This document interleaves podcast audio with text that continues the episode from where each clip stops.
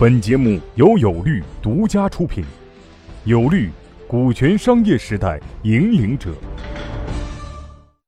这个就是实操环节了，就是到底怎么来重构我们的股权，什么样的股权架构是对的？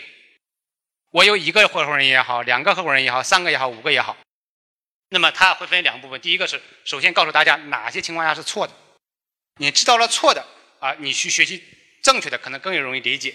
我们先看一个案例，这也是一个真实的案例。山东的一个民营的石化公司，其实做了挺长时间。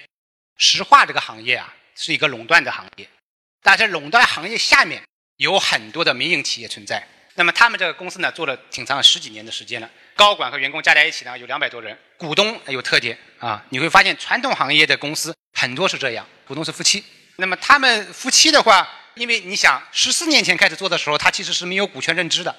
那家里面既然是夫妻的话，那最好的方式什么？不打架的情况下，那一人一半吧，对吧？啊，男的说怕了老婆的话，哎，你的你多一点吧，就可能是这样。所以他们也是他们的真实的状态。那么后来为什么找到我们呢？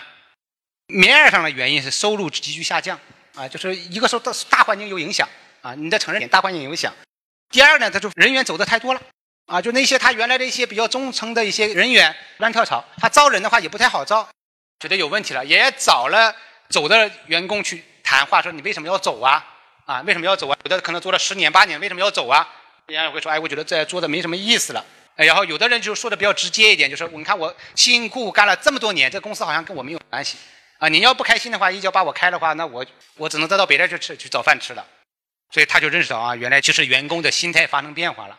一个呢是薪水没有大幅的提高，第二的话有人觉得缺乏安全感，第三个呢就是有一些同业的公司，人家可能给这些员工抛出了更好的条件，所以他找到我们来，这就是他这样一个现状。他这样一个现状呢，其实就也是跟我们呃今天传统行业呃很多项目相类似的现状。我听了一下，就是我们今天能够来的，其实大家已经认识到了，原来有些做法是有问题的，需要调。那么他们同样也是如此。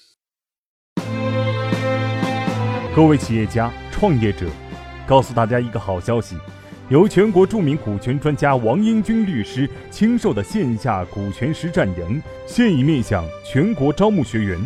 报名或合作洽谈详情，请添加微信。y o u l a w 零零一 y o u l a w 零零一，或拨打报名热线零幺零五六零七八六二八咨询。